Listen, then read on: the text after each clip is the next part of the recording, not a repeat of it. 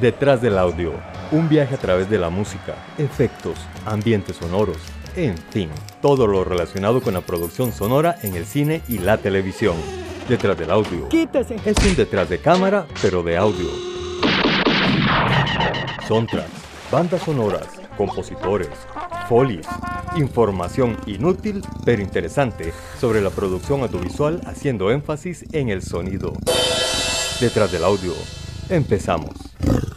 Buenas a todas las personas que nos están escuchando. Y a los que no, ¿qué pasa? A los que no, después nos escucharán.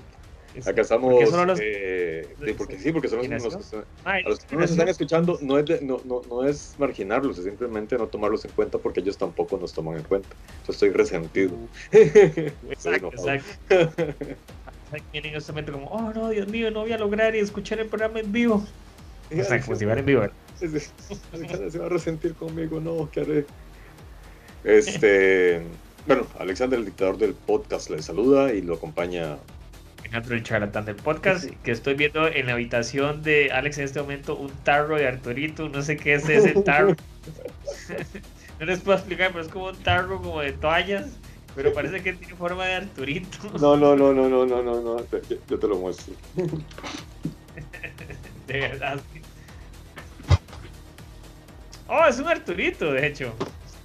Ah, es que estaba detrás del tarro blanco, parecía. No, es que, es que eh, son los pañuelos, porque yo paso de alergias en las mañanas, yo pa- me levanto y boto mocos como enfermo, truco, por eso tengo las pañuelas en, los pañuelos en la parte de la cama. Sí, El- sí. Sí, sí, es me llora la verga. Seguro pensaba que este era un programa que podía ver con la casa de la familia y los niños. Están muy equivocados. Recuerden que programa es para mayores de 18 años. Por favor, mayores de 15. No, No, sí, sí, mayores de 15. sí, sí, es un pequeño Ah. Arturito que tengo por acá. Este es donde guardo la galeta. Ah, ves. De nuevo, si es un programa si- que querían que podían los niños de 15, no. Ya vamos como por 21 años, ¿verdad? Con la galeta. Me, me refiero a la Bueno. plata. La Exacto, también ser la plata. claro, claro. ok, ¿cuál es el tema de hoy entonces? El tema para este programa es, bueno, son los efectos especiales. Que era algo que veníamos comentando ya desde hace semanas que estamos tratando de grabar el programa. Sí. Que habíamos pensado precisamente en hablar un poco sobre los, los- los efectos que, que se usan, que se han usado a lo largo de, de la historia del cine. ¿Por qué? Porque en realidad no, no es algo reciente, no es algo que surgió en los 70s ni ahora en los 2000s. Nació poquito después del cine, de hecho. Exacto, yo creo que Melie es el primero ahí que podemos meter la cuchara. no, a él se le considera el, el padre, pero sí, hay gente antes todavía. Padre, pero hay un abuelo. Mira, hubo un señor en 1857 llamado Oscar Racklender. Racklender. Él era holandés y él era mago. Y él lo que hizo Come fue galletas. que, pero él lo, él lo que hacía era el primer truco que se conoce de, de- de- de cine, o sea, de cine no, si- sino que en, en- en una diapositiva la hizo él en una fotografía. Él lo que hizo fue que montó 32 negativos diferentes. Entonces Ok, ok. puso a varias personas en, una- en un mismo escenario. A la hora de revelar, reveló todos simultáneamente, entonces todas las personas quedaron acomodadas ahí en, en- el set. Pero eso es a nivel de fotografía. A nivel de imagen, se tuvo que esperar hasta 1895. Ya, ya, ya se había, ya- ya el cine ya existía como tal. Pero un señor que se llamaba Alfred Clark, que trabajaba en el estudio, de, en el laboratorio de Thomas Alva Edison, hizo un cortometraje que seguramente vos vas a... Apenas te diga el nombre vas a decir, ah, sí, porque es parte de la historia del cine. La ejecución de. María, la reina de Escocia. Ah, ok. No sé qué era la chicholina, pero también es. No, no, no, no. no. En 1895, bro.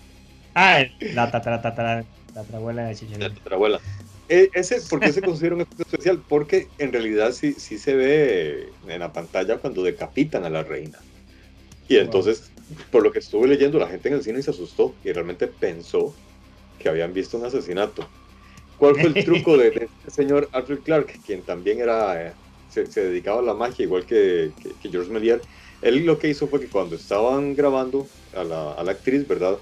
Cuando ella se colocó ya para que la decapitaran, detuvo la cámara le dijo a todos los actores que se quedaran queditos, que nadie se moviera, incluso el verdugo con el hacha tenía que quedarse con las manos levantadas. Quitaron a la actriz y pusieron un maniquí. Echaron a rodar y luego pa, decapitan al maniquí. Entonces, fue el primer cambio de, de, frames. De... es el primer efecto especial. Es que mira, el asunto es este.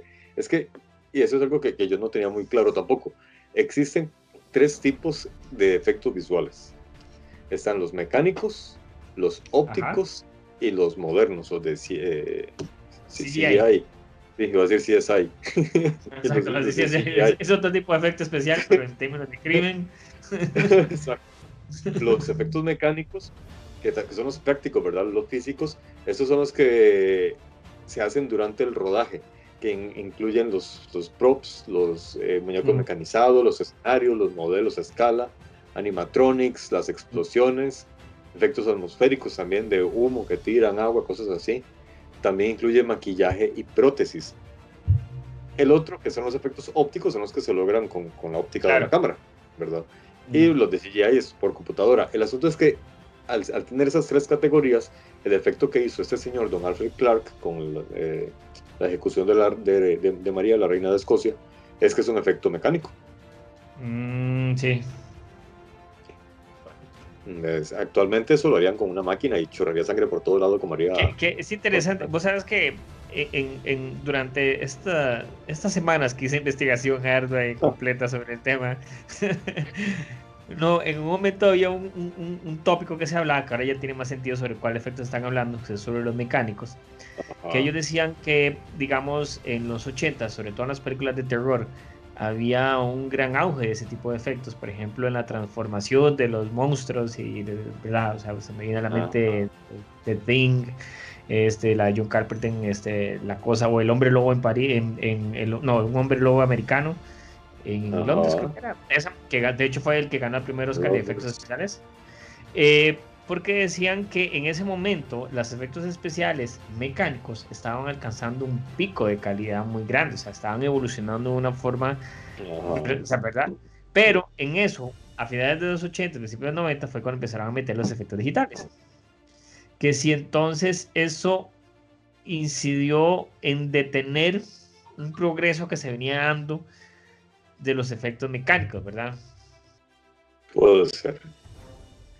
Puede ser, porque imagínate que, mira el caso de Parque Jurásico. Parque Jurásico es precisamente esa transición que vos decís y esa combinación.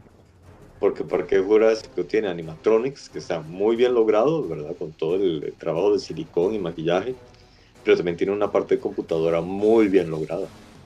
Y, lograron combinar ambas, ambas cosas. Que, es, eso, bueno, yo creo que nos estamos adelantando un poco, pero o sea, es increíble como una película como Parque Jurásico todavía en este momento se mantienen esos efectos, digámoslo así, o sea, se sostienen. Que, creo que debe ser por eso, por, por, los animatronics que estaban muy bien logrados. Porque, por ejemplo, vos ves Tron, la primera, eh. que, que, que, eso ya es de, de los primeros CSI, eh, Sí, ya que, que, yo recuerde. Ya, sabemos cuál es la serie favorita de, de, Alex. CSI, pues, pues En realidad sí me gusta bastante. Ya, ya no, porque ya es muy repetitivo, pero las primeras temporadas de, de, Las Vegas me gustaba mucho.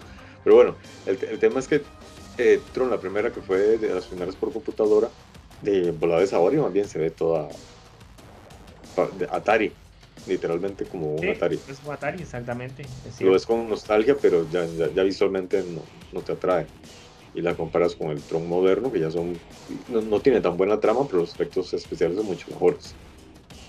Que en su momento también le di, por ejemplo, cosas tan sencillas que eh, los trajes del, de Tron de la segunda, de, esta, ¿cómo se llama la segunda? Tron, Tron 2, vamos a ver. Donald Trump, la de Donald Trump. Así voy a llamar, uh, qué bueno, voy a llamarla así, Donald Trump. Donald Trump. Donald Trump se va al mundo digital yeah, everything is perfect, everything's computer is perfect. no, pero, the computer is great again. Computer, this word, computer word, great again. I know by experience, this is the best. No, no. bueno, lo que decían es que, por ejemplo, los trajes luminosos que ellos usaban, resulta que eh, no fue tan fácil hacer los trajes luminosos, porque la batería de los trajes se les agotaba muy rápido. Entonces los trajes se apagaban en media grabación. Entonces tuvieron que empezar a hacer baterías extras en los trajes para que no se les apagaran. ¿verdad? Exacto, ¿verdad? Entonces, como en, en, esta época de progreso y modernidad, aún tenés que hacer un, ¿verdad? un step back bueno, pero, actualmente, como hacen, como hicieron con todas estas películas de, de Marvel, ya no es necesario ni que lleven ropa. Ya, sí, pero es que depende, depende, porque si lo vas a hacer como se ve el traje de linterna verde, sí. No, no. O sea, digo, o sea. Por, por, por eso dije los de Marvel. bien jugado, bien jugado. Pues, bueno, pero, realmente... por Marvel. Marvel es que, que, que, realmente lo, la animación que lograron ellos es bastante natural, güey. Se ve muy bien. Y bueno, más adelante quisiera que, que habláramos del caso de Mandalorian y la tecnología que está explotando, que realmente es súper novedosa. Pero bueno, eh, te, estaba comentando el tema de, de, la historia, ya que es lo que más me, atrae a mí. Después de Don Alfred Clark ya vino Don George Medier, que él sí ya, Es, él, él, es el que más conocemos, ¿verdad? De hecho, él hizo, por lo que encontré, 500 cortometrajes entre 1896 y 1913. Y de ahí en casi todos utilizó efectos especiales. Y él, él en realidad jugó con varias cosas, no solamente efectos ópticos, sino que también con, con, con figuras puestas en escena. Y ese es el gran éxito que tuvo con el, viaje a la luna, que es una combinación de varios elementos. hay fotocomposición, hay revelado de, de, un, un, film contra el otro, de un negativo contra el otro, y también hay figuras hechas en, en, en moldes, en miniatura ahí sí estamos hablando todavía, eso sí, nada más de cámara fija, ¿verdad? no, no, todavía no ah. habíamos entrado en movimientos de cámara. ¿Cuándo, Esa es una buena pregunta. O sea, tenés el dato ahí en tu, en tu, en tu ah, camarateca. ¿Cuándo fue que.? Qué buena pregunta. Ah, el primer paneo, el primer traveling. Exacto, el primer paneo movimiento de cámara. Qué buena esa, esa pregunta. No, a veces tengo mi momento, no, no crea que pasa. Ya, ahí se me fue el reto del cerebro de, de diciembre, boludo. Porque, eh, eh, o sea, porque ya siento yo que obviamente ya eso eh, tiene una pregunta, por ejemplo, unos efectos especiales, por ejemplo, antes, cuando los fondos que usaban en las películas eran pinturas, eso es un efecto visual, no sería un efecto de, la... O sea, no te entraría... Es mecánico, en ese caso es mecánico porque si tienes la pintura de fondo, cuando la pintura estaba puesta de fondo, eh, de, eso es un efecto pero, por ejemplo, es que. Porque era algo que resolvían ahí Pero es que, por ejemplo, me recuerdo eh, los Locos Adams. Por ejemplo, los Locos Adams, eh, cuando hablaban de la, de la mansión de los Locos Adams, que vos veías esta casa tétrica tenebrosa, entonces ellos mostraban cómo la mitad de la casa era lo que estaba hecho en set y la otra mitad era una pintura. Era una pintura. Entonces, por eso ellos eh, sobreponían una sobre la otra, pero eso lo hacían en, en post o lo hacían durante. Ah, no, no sé cómo lo hicieron ellos, pero se puede hacer en ambas formas. Actualmente, por ejemplo, en Harry Potter, vos ves que tienen el castillo y en el castillo en realidad hay algunos elementos. Que una columna, algo caído. Magia, estúpido. pero igual es un efecto visual. Maldito ignorante. pero bueno, los otros que hay partes que, es que son figuras de, de verdad, de madera o lo que sea, maquillado, ¿verdad? Y el resto es, un escenario de, de fondo verde. Entonces, de hecho, puede ser una combinación de ambas, porque esos fondos los ponen no, en al mismo nivel de la casa, sino que los ponen alejados. Y para generar esa perspectiva de distancia, en el caso de que sea una montaña o lo que fuere, ¿verdad? Bueno, los Señor de los Anillos, ¿verdad? Para los tamaños de los hobbits contra los. Por ejemplo, en el Señor de los Anillos, en la primera y en la segunda, sobre todo. En la, en la primera, de hecho, en el, en la versión extendida donde, viene el, el, making of también, viene todo un documental, ponen la mesa donde se sientan Gandalf y Frodo. Mm. Y la es enorme. Es así larguísima, es bien, bien larga. Y entonces aquí ponen, ponen a Gandalf cerca de la cámara y a Frodo lejísimos. Y lo que tenían era simplemente un parámetro hacia dónde ver. Pero ellos nunca, nunca se vieron cara a cara. ¿Ves? Pero eso es un efecto óptico. En el caso de, cuando ponen las paredes, es un efecto mecánico porque ya, ya están poniendo una pared ahí ya pintada, ya maquillada incluso. Eh, en la- una vez vi el, el making of también, eh, creo que en YouTube, de una película de Arnold, de, de- perdón, de Sylvester Stallone, en la que él es un rescatista en la nieve. Ajá, sí. Hay una toma en la que él está guindando y sí, sí, al- algo así. En, hay una toma, en una escena en la que él está guindando, ¿verdad? El risco. Y mal, él está como a metro y medio del piso en realidad. Pero igual sigue siendo peligroso, ¿ok? Y, y- y es una pared de madera ahí, bueno, construida y pintada de blanco. Y de fondo están poniendo, se ve donde van colocando así el cuadro donde se ven las demás montañas. ¿Ves? Entonces, tú- tú- va, y, lo que pasa es que con la cámara, como solamente captas un pedazo de la realidad, no te das cuenta de todo lo que hay alrededor. Madre, no encuentro las fechas. Tendría que sentarme a buscar y buscar y buscar, pero sí está, es una muy buena pregunta. Exacto. Sí, profe, ahí para que me ayude con eso. bueno. Eso me trae el este, quiz, pregunta. Luego, en el, en el año 1903, apareció don Edwin Porter con el gran atraco al banco. El gran atraco al banco tiene dos efectos que no se habían hecho antes. Una es Ajá. que cuando van dentro del, del vagón del tren, se ve el fondo donde pasa.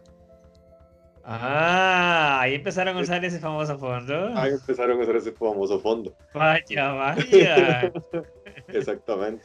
Se ve el fondo donde pasa porque las puertas del vagón van abiertas. Entonces, eso nunca lo habían hecho en el cine. Ey, imagínate, o sea, ¿a quién se le habría ocurrido? Y luego, cuando hay unos disparos, el director, ya a la hora de revelar, pintaba de rojo cerca, como en el humo de la pistola. Entonces hay como una colorización ahí extraña cada vez que hay disparos. Pero eso tiene que ser cuadro por cuadro. Sí, sí, sí, en tres cuadros, en tres cuadros cada disparo, por lo que encontré. En cada disparo se pintaba tres cuadros de eso. O sea, imagínate. De hecho, tengo entendido que para que el ojo humano promedio perciba una imagen o se le grabe una imagen, tiene que durar cuatro cuadros. Ajá. Pero igual, igual, igual en ese momento, digamos, no estábamos hablando de 24 cuadros todavía ahí, ¿verdad? Que eran 8 cuadros, Correcto. ¿no? No, 16, 16. menos. No, no, Sí. creo que como 16. Me parece que no. Yo, jugando a velocidades, he encontrado que 16 es una velocidad que se parece mucho a la que se usaba en esa época. Es como interesante, o sea, la cuchara ahí, pero un día estoy viendo un documental sobre la Primera Guerra Mundial, creo que se llamaba Cuando fueron soldados o cuando fueron no me acuerdo, ahora te lo busco, que fue eh, dirigido, digámoslo así, por este Peter Jackson, el Señor de los Anillos. Pero yo decía que interesante. Yo primero pensé que era una dramatización, ¿verdad? Que ya estaba ambientada.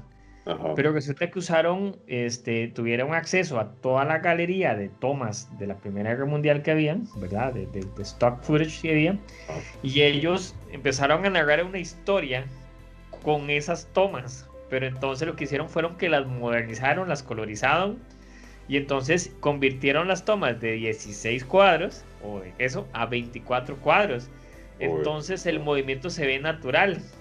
Ajá. Este, además, este, lo que hicieron fue como ahí, son tomas, son film viejo, eh, las caras, eh, los contornos de la gente, los reconstruyeron, hicieron un movimiento. Entonces es impresionante porque estás viendo video de 1900 de una forma más natural.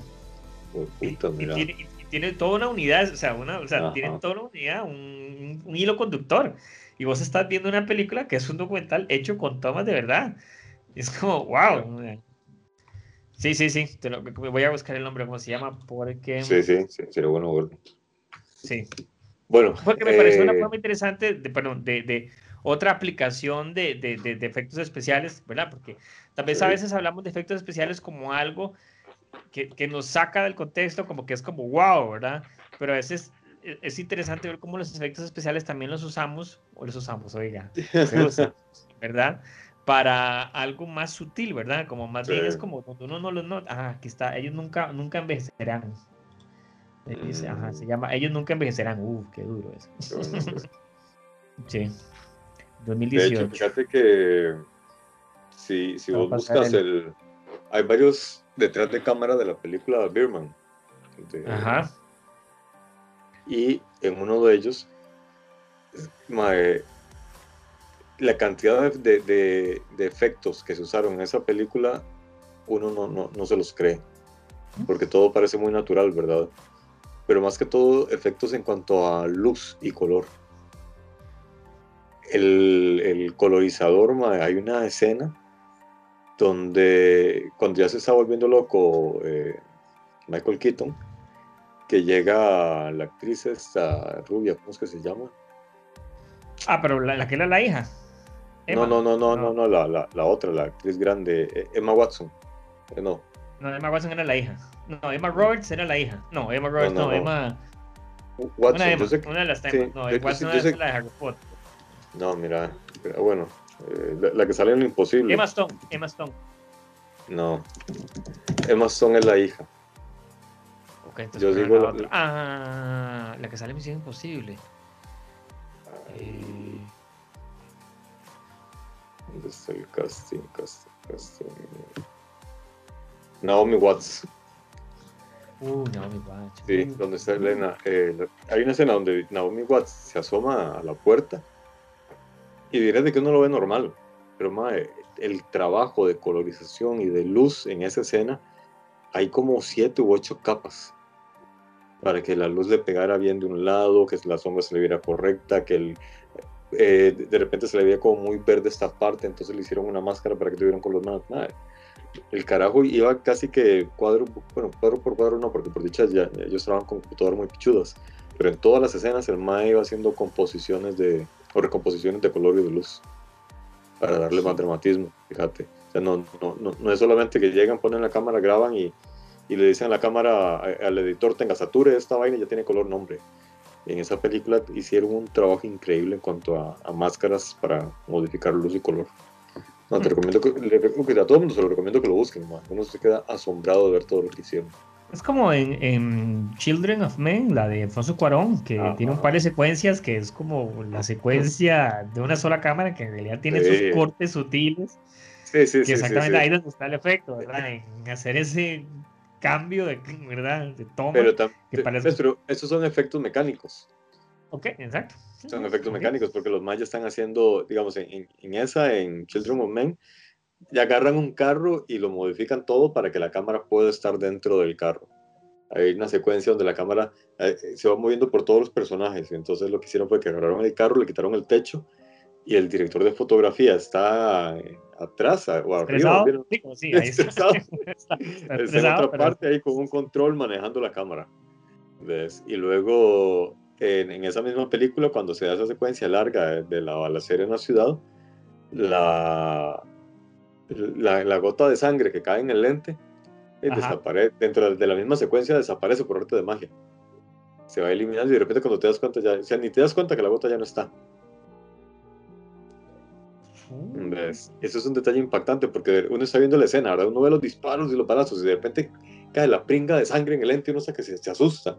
Y la escena sigue y sigue la sangre ahí y como no recuerdo si le van diluyendo o en un, en un brinco algo así, ¡pum! Ya, ya no hay nada, ya el lente está limpio. Es, magia. este, magia. Eh, la otra película también que encontré que, bueno, la primera vez que se utilizó el título de efectos especiales en el cine fue en 1926 en una película que se llama What Price Glory, que es una película muda. Ojo, pero esta película es curiosísima. El asunto es que el precio de la gloria, a pesar de que es una película muda, hubo quejas porque era vulgar. Como una película muda de Bulgaria. Las palabrotas que decía esa gente. No, lo, lo que pasó fue que eh, la trama es de dos maes que están en, eh, tienen mucha rivalidad. Los dos hacen soldados y los dos se enamoran de la misma chica. Ok, Entonces Desde entonces, ya desde esa época Sí. ya teníamos esos problemas. Sí. Los dos se odian a muerte. Y en la película los personajes, aunque los insultos nunca aparecieron en, en la ventanilla de, de, de- de frases, ¿verdad? Que, ponen, que ponían en el cine mudo, sí, sí le, le reconocían el, Ah, movimiento el de los- movimiento de los labios. Entonces la comunidad sordomuda se quejó por la cantidad de Desde ahí insultos. esos son los primeros tweets. Entonces, Seguramente. Los primeros millennials, empezando- ahí empezaron a cancelar a la gente. imagínate. Entonces sí tuvo, ¡Wow! chica tuvo problemas por eso, por el vocabulario tan soez de los actores. Que no ¡Wow! todos supo leer, pero la gente que sí leía los labios se, se dieron cuenta. Ojo, el primer chroma key. ah, No tienes ni idea en qué año se usó el primer croma. Contrafondo. digamos. A ver. 1932. Cerca. Es más reciente. Más Es reciente, del- 19. Es del 40, 1940. Ah, no, pero es que el chavalo que lo hizo el 40 estaba practicando desde el 32. Entonces le tomó Ah. 8 años, viejo, madre, o sea.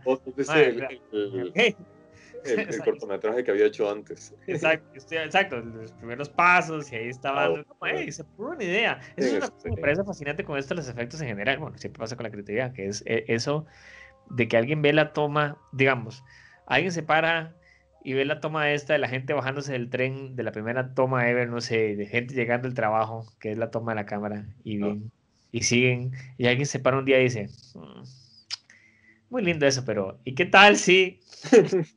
Ese, ¿y qué tal si?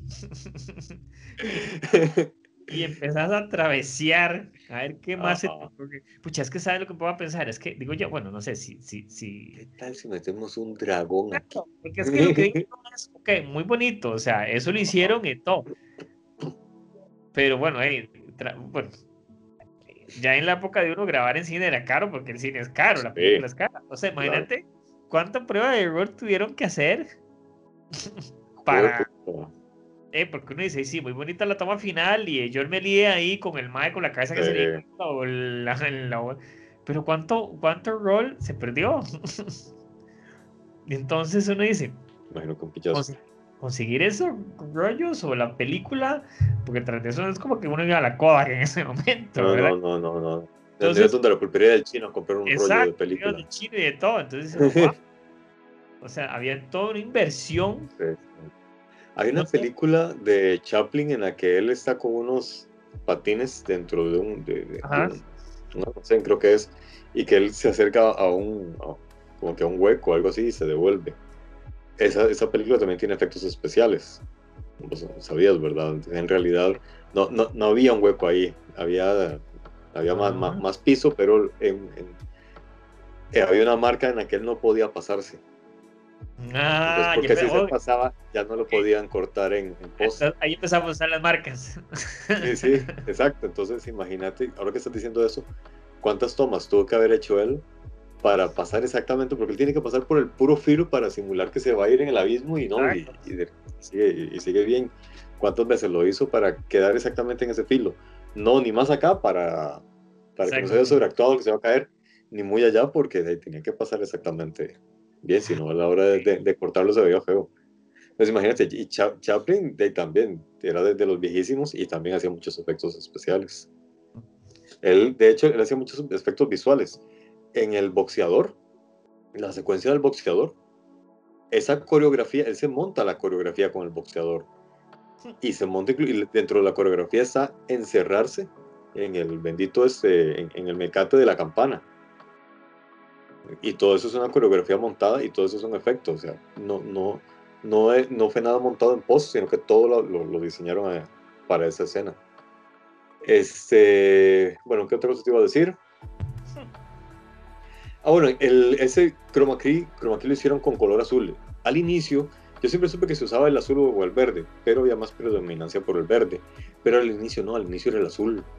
Eh, Yo no sabía eso hasta ahora. Esos dos colores se escogen porque son los que más se diferencian del tono de la piel. La piel humana es más tirando a, a tonos naranja, tonos rojos. Entonces los dos con- colores contrarios son el azul y, y el verde. Escogieron el azul porque en el cine era más fácil, en el film, ¿verdad? Era más fácil eliminar el azul. Pero Ah. al aparecer la televisión, como la televisión trabaja con frecuencias eléctricas, era más fácil eliminar el verde. Entonces el verde comenzó a tener más importancia. Sin embargo, se conservaba el azul para películas, el verde para televisión, hasta que aparecieron las nuevas cámaras digitales. hasta, hasta las digitales. No, las digitales ya trabajan con cualquier color que les da igual. Se escoge casi siempre el, el- el verde, porque es el que más se diferencia, pero El en realidad, en realidad Ah, puede ser ok. azul o verde. ¿Qué te iba a decir después? ¿Qué más? Ah, bueno, en 1931 se usaron los primeros efectos eléctricos en la película Frankenstein. Ah. Todos los rayos ahí de Frankenstein. Efectos eléctricos. Exactamente. Ese fue en el 31 que estuvieron a cargo de Kenneth, no sé pronunciar el apellido. ¿Será? Yo me imagino igual, no, o sea, será el más llega y le dice, mira, bicho, vamos a hacer una película así, así y necesito efectos eléctricos. No, no, Ayer, o- ¿cómo eso hace? que dice, y quiero, quiero darle algo que, algo que, que- que parezca que cae un rayo y entonces que, que, que haga con un cortocircuito y el otro, ah, déjenmelo a mí. Yo sé que sé. exacto, exacto. Sí, claro. Es como yo me puedo pensar, por ejemplo, esto, no sé, cuando vi, ¿qué fue? Doctor Strange. Doctor Strange, cuando uno ve, cuando llegan al mundo este mágico, Ah, alterno, yo donde no he todos... podido ver esa película. Bueno, hay una parte donde va a otra dimensión. Ay, le ha buscado en varas legales, decís vos, en, canales legales. No, no, varios lugares ilegales también no lo he encontrado. Pero digo yo, es como uno ve toda esa parte del mundo, dimensiones y de todo, y uno dice, muy bonito todo, pero yo trato de imaginar el momento donde estaban explicando esa secuencia en la parte de preproducción y el mal que le tocaba los efectos especiales nada más oía. ¿Qué puta meta? O sea, Ah, no, exacto, pues- ¿de qué puta le tocó la breteada que viene? El Maya sabe que le va a tocar palmar como dos años haciendo los renders, pensando esa vara. Uy, el team, no tiene que ir al team lo que-. Exacto, está explicándole al team lo que tienen que hacer, vean, es que, ya, dicho, ya, eso es lo que hay que hacer. Es que me, me- confundí, vos estás hablando de Doctor Strange, la nueva. Yo me confundí con Doctor Strange, lo- pero de... Ah, de doctor, ¿cómo no? Está. Ah, la están la están dando en, en, en cable. Hay unos canales, eh, creo que hay una cosa que se llama Pluto TV, que es este, televisión gratuita, y a veces tienen películas que uno puede ver y ahí está. Ah. Pero bueno, sigamos con, con el viaje que se tuvo que haber pegado el diseñador de efectos visuales. Que sí, que imagínate, entonces igual, o sea, ya desde esa época cuando dice, mira, es que lo que quiero es algo que sea como rayos, electricidad, ya el tipo pensando cómo saca los rayos. Eh, pero imagino que se basó en los cómics. Dijo, ok, tengo que lograr esto. El asunto es cómo lo logro. Sí, ah, ese, ese es el. Bueno, ahí, para eso le pagan, ¿verdad? Bueno, no sé cómo le pagarán a esa gente en esa hay, hay, hay un carajo, hay una página que se llama Video Copilot, no sé si lo has visto. Videocopilot.net. Es de un mae que se llama Andrew Kramer. El mae es instructor de After Effects. Mae, este cabrón, él- incluso él diseña sus, sus plugins. Son buenísimos. Y viene un montón de plugins así para hacer rayos. Y, Sí, sí. Y de hecho el Mac tiene un montón de tutoriales y tiene dos o tres efectos gratuitos. El sable, mae, el, sa- el sable es bien bueno, mae. No solamente es para hacer el sable láser de, de los Jedis, sino que se pueden hacer un montón de cosas con ese mismo plugin. Se puede hacer que, una figura, que, que, que esa colorización de sable láser, ¿verdad? Recorra un trayecto formando alguna figura, para formar un logo, por ejemplo, cosas así. ¿Ves? Eso- Y, ah, y- y eso ese es solamente uno de los software, porque imagínate que te- han- existen como 800 mil tipos de software para hacer variedades de efectos increíbles. Pero, de- y, de Manipur ¿cuánta gente también. lo hace, verdad? Que, O sea, ¿cuánta gente? Sí, O sea, las pero- estudiadas que se tienen que pegar, güey. Y eso es lo que me Ah, puedo pensar también, es una cosa que claro. me llama atención de esta época en particular, ¿verdad? Donde Ah. Todo lo- la tecnología está tan al alcance de todos que realmente todo el mundo puede meter su cuchara en, en hacer o no efectos, ¿verdad? Como, digamos, eh, que pasa mucho, no sé, lo veo ahora mucho con los, este, con los deepfake, eso que, que, que, que montan la cara de alguien, de un Ah, personaje. sí, sí, sí, sí. sí. Porque uno dice, o sea, entonces, ¿cómo la gente, nunca se me olvida, creo que fue, ahora, el último que vi fue el caso de, eh, del Irishman, ¿verdad? De esta, la de Scorsese, que Ajá. ellos, de, de la técnica que los más hicieron para rejuvenecer, que a mí en lo general Sí, me sí, quedó sí, viendo sí. un poco, pero bueno, ahí. Pero entonces un Y no tipo, solo eso.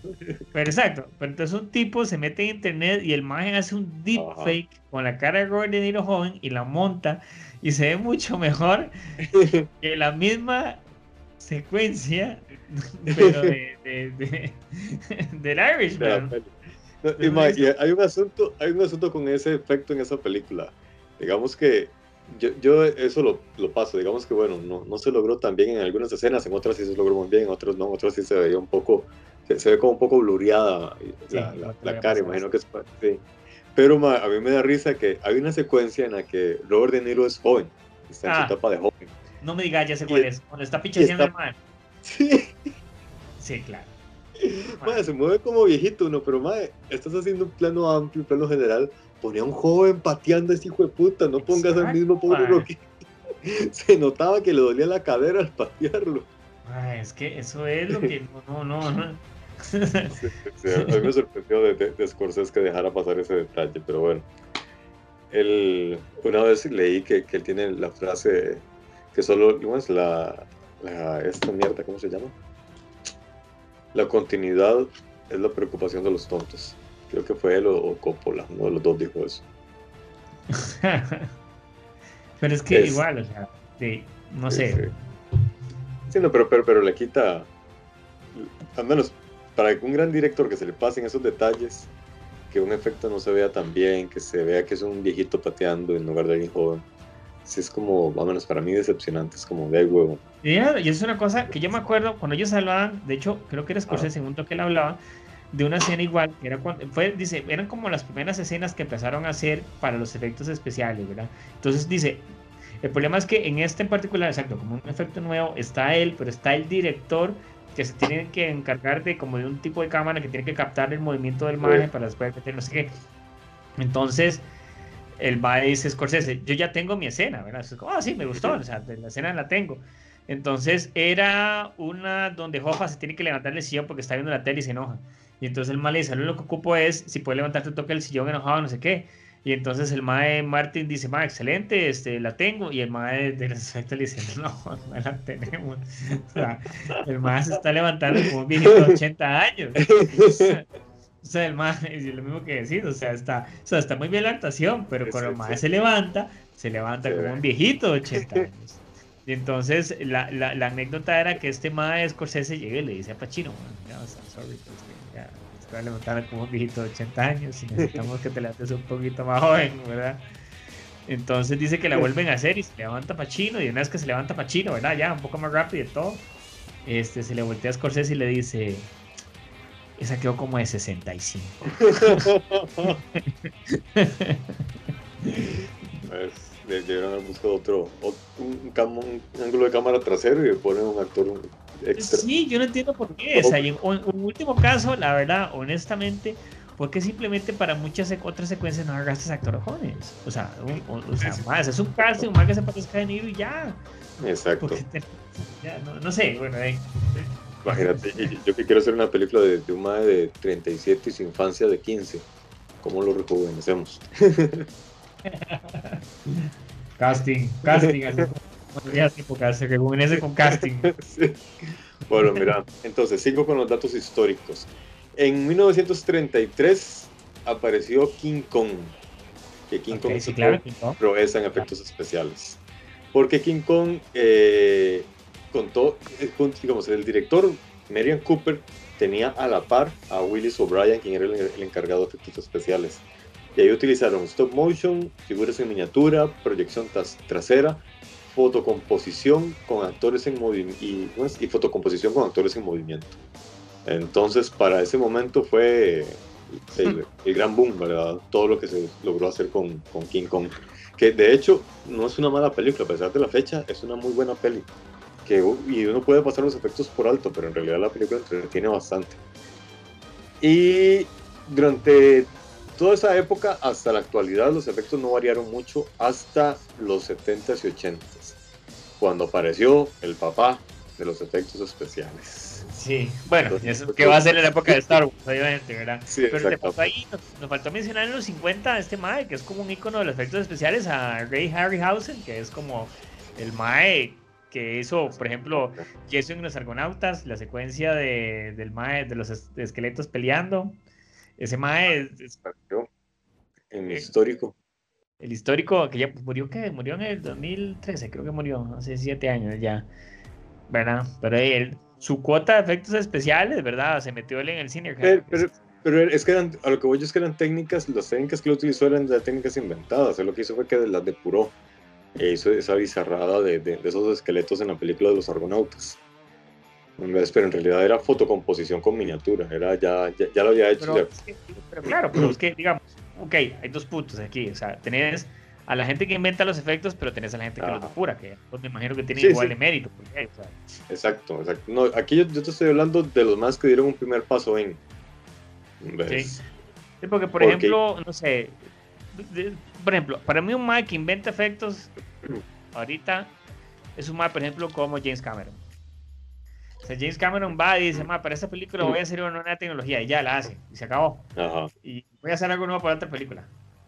Pero lo demás chingue el Mae es hacer una nueva tecnología. Además no le interesa apurarle Sí. nomás ni. Pero el más no lo hace, el más solicita, el, más simplemente sie- siembra la necesidad. Claro, pero igual es por eso. pues, O sea, viene siendo el Steve Jobs del cine, mae. O sea, el Mae que vende la idea mientras los otros maes la tienen que hacer, ¿verdad? Pero el más es el que la vende, digámoslo así. Sí, sí, sí. Sí, eh, Pero- bueno, algo parecido a lo de George Lucas, lo que pasa es que George Lucas sí se enfocó en su empresa de efectos especiales. Él, Sí. él se, se dio cuenta, yo creo que alguien le dijo, ma, usted no, no es director, usted no sirve para dirigir, pero sí es bueno eh, buscando efectos, creando efectos, entonces váyase por ahí. Eh, luego, ma, me encontré... ahí, ahí- sería el mae de los efectos de Star Wars, era este mae eh, John, John Dijkstra, ¿cómo se llama el mae? El mae era este. Sí, sí. de- de- este, eh, el mae era, el mae era el supervisor de efectos visuales. Es que hasta Ah, eso, yo no sé si el concepto de efectos especiales per se existía en ese momento. O sea, era No, todavía efectos no. visuales, ¿verdad? visual. Ajá. Sí, porque todo era o, o mecánico u óptico. Ahora es cuando ya se dice efectos visuales, porque ya abarca todo. Pero en aquella época, eh, no. No, ahora, ahora, ahora se dice efectos, ¿cómo es? efectos especiales, porque lo abarca todo, pero antes eran efectos visuales nada más. Me encontré un dato interesantísimo con respecto a la película Toy Story. Ajá. Que bueno, To- Toy Story, eh, sí, eh, es, es CGI, por lo tanto es, cabe dentro de la categoría de efectos especiales. El asunto es que- especial enorme. Sí, todas las películas son efectos especiales. Eh, esta película recopiló mil gigas de datos. Imagínate, mil gigabytes. No- uno en la compu tiene 4 gigas, 5 gigas. Esa compu, todo el material son mil gigas. No, no tengo ni idea de dónde van almac- dónde almacenan toda esa mierda. Y el render de esa vaina fue, tardó 800 mil horas. Es decir, 33.333 días, o sea, 91 años. No quiere decir que la peli se empezó a hacer el render hace 91 años, sino que tenían Exacto. varias islas render y todo estaba repartido por diferentes. Y yo, imagínate que salga el render, que salga el pinche render y una hora no ha salido bien, me lleva la gran. Que falló desde el minuto 5, weón. Ahí se queda pegado todo. Qué No, raro. imagínate la cuando yo estaba leyendo eso, yo solamente me imaginaba en las, esas granjas de computadoras trabajando constantemente haciendo el puto render de esa peli. Porque No, no, esa, película, eh, esa película tuvo una particularidad en cuanto a, a efecto especial, tanto la primera como esta última, la, la cuarta, pero la primera fue que se les ocurrió meterle sombra a las figuras. Y ya eso ya es otro tipo de lenguaje, ya, ya, les duplica el render. Porque ya la, la- la sombra ya, ya da textura, ya da profundidad de campo, ya da muchas otras cosas que antes no, no se hacían en las computadoras. Y en la última película, en la cuarta, se trabajó con, de la mano de un director de fotografía.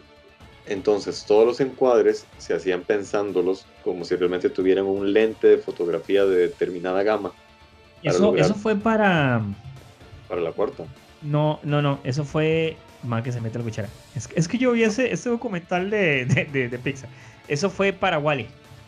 Para Wally. Ah, contrataron, contrataron un director de fotografía Ah, que les explicaba, exacto, que les explicaba el sí, comportamiento sí. de la luz en las Ajá. imágenes, de acuerdo a los lentes. Ah, Entonces empezaron a trabajar con los fuera de focos, Ah, los, los, los, los- los- wow, sí, los enfoques, la iluminación, en la profundidad de campo, de acuerdo al, al tutorial que les daban los maes. Y Wow. diseñar todo ese lenguaje computacional. Correcto, correcto.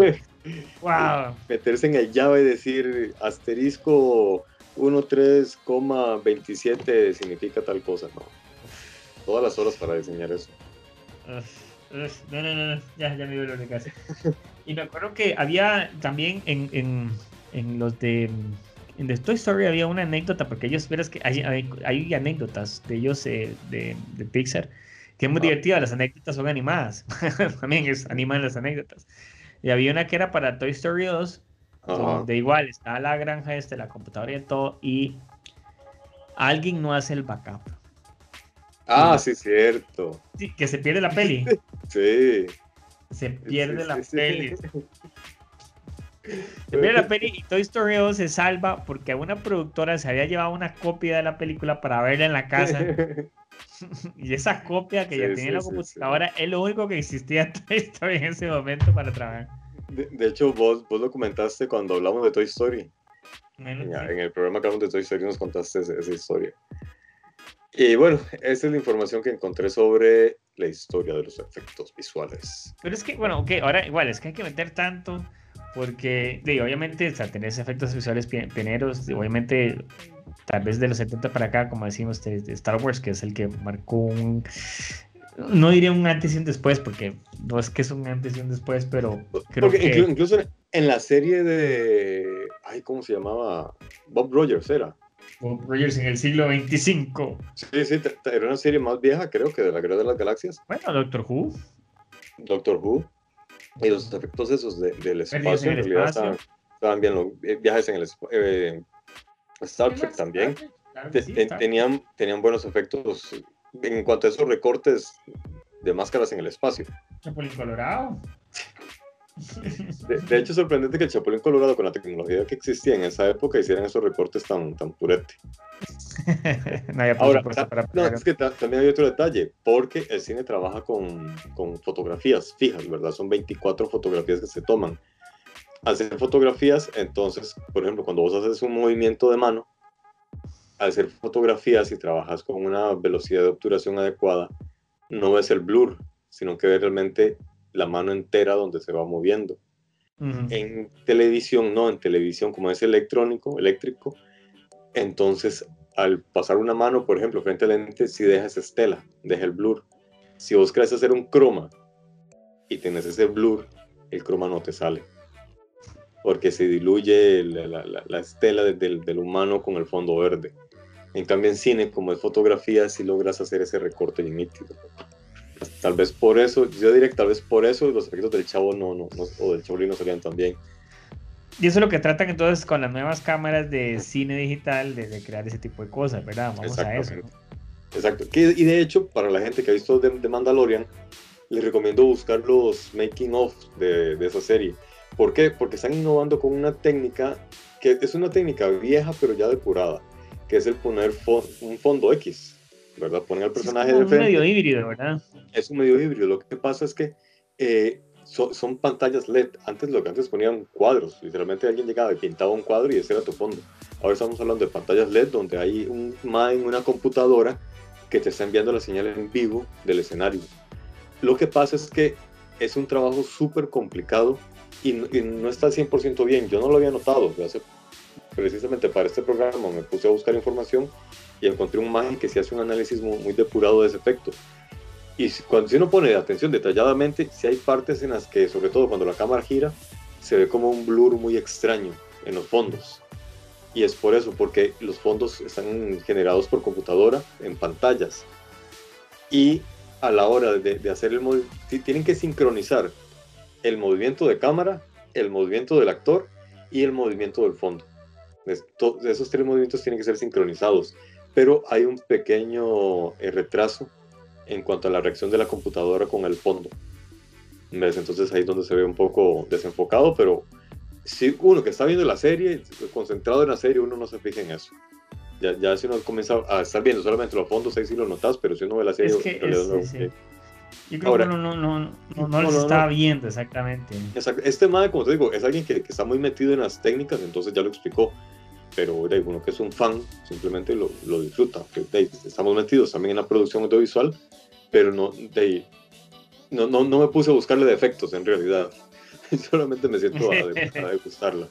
Y eh, las, las cosas buenas de este efecto es que, por ejemplo, cuando hacías pantalla chroma key, ¿verdad? Que es el fondo verde o azul, hay que trabajar mucho en el emparejamiento de la luz, porque el fondo que uno va a poner, la, la posición de la luz, ya sea del sol o de luz eh, artificial, tiene, con, tiene que coincidir con la del actor que está metido en un set, entonces hay que emparejar ese mismo, la misma posición, en la misma temperatura, eh, y, y, aún así se logra, ¿verdad? Con mucho cuidado se logra. Pero cuando el personaje se mueve, él no tiene interacción con el fondo. Por ejemplo, en el caso de, de esta serie de Mandalorian, que el personaje siempre anda un casco plateado, si usáramos las técnicas viejas, no se vería el reflejo de la luz ni del escenario en el casco. ¿Ves? O sí se vería, pero se vería fijo. Entonces, eso se vería plano. Con, esta, con este efecto, como el fondo se mueve también, uno realmente, de hecho, yo pensé que todos lo habían grabado en un set reales, que habían ido al desierto, que habían construido los sets, habían puesto la que habían ido a Tatooine de verdad. Se habían ido a Tatooine de verdad. Pero no, todo está hecho por computadora, entonces en el casco se ve realmente cómo los reflejos de, del sol en el fondo le pegan también al en el casco. Por eso se ve tan realista. Y este es el gran boom. Ahorita este es el gran boom de, de, de efectos especiales y esta serie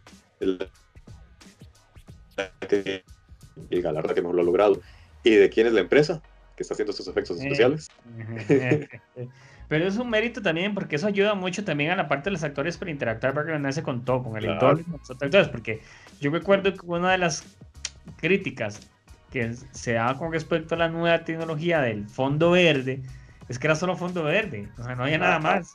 Entonces, para un sí. actor que él tiene que buscar herramientas o cosas con que interactuar, con que jugar a la hora de, de, de, de moverse, de sacar su personaje, le era muy difícil. Y claro. recuerdo, creo que era, por ejemplo, este, Steve McKellen, cuando estaba hablando de Gandalf, pero Gandalf en la segunda condición la del Hobbit, que ya para el Hobbit, Ajá.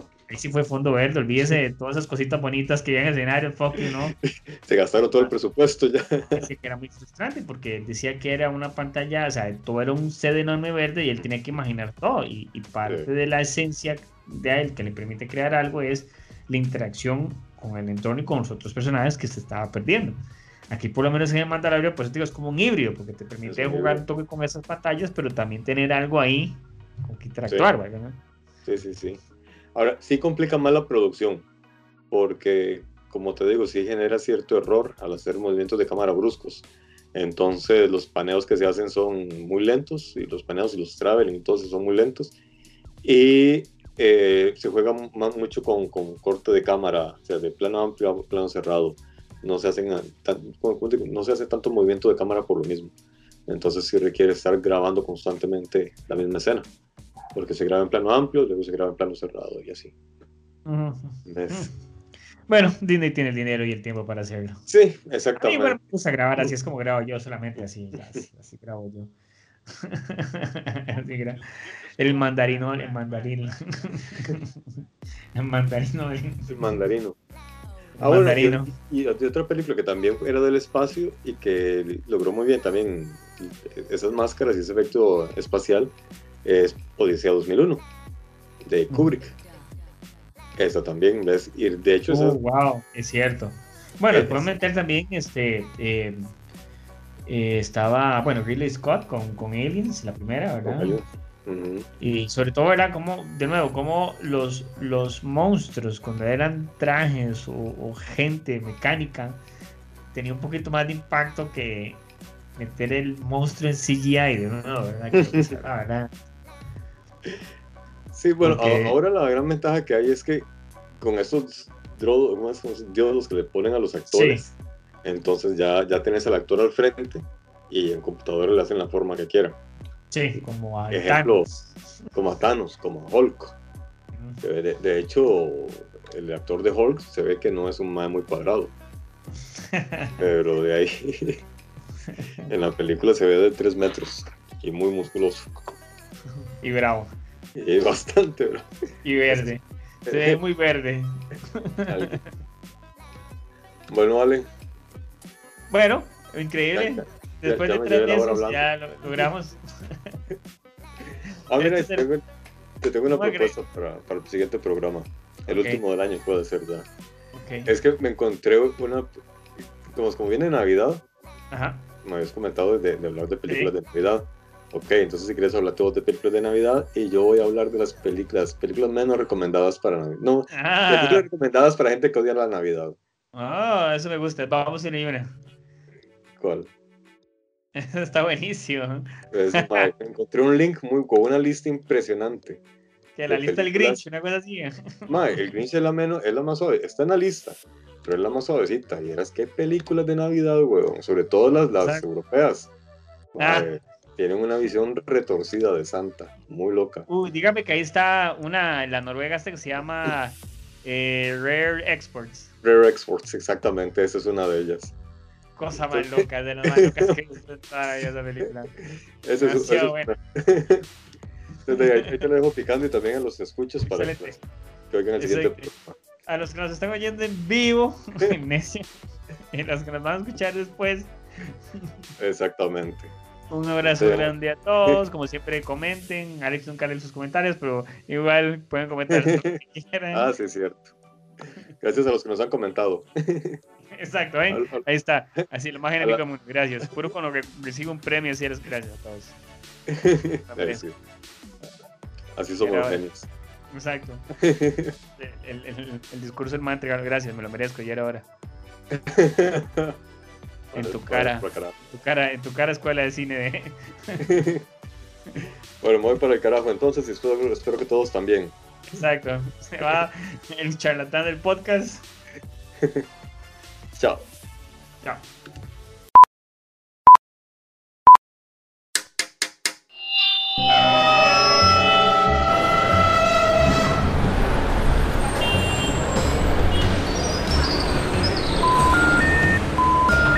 Detrás del audio, un viaje a través de la música, efectos, ambientes sonoros, en fin, todo lo relacionado con la producción sonora en el cine y la televisión. Detrás del audio. Quítese. Es un detrás de cámara, pero de audio.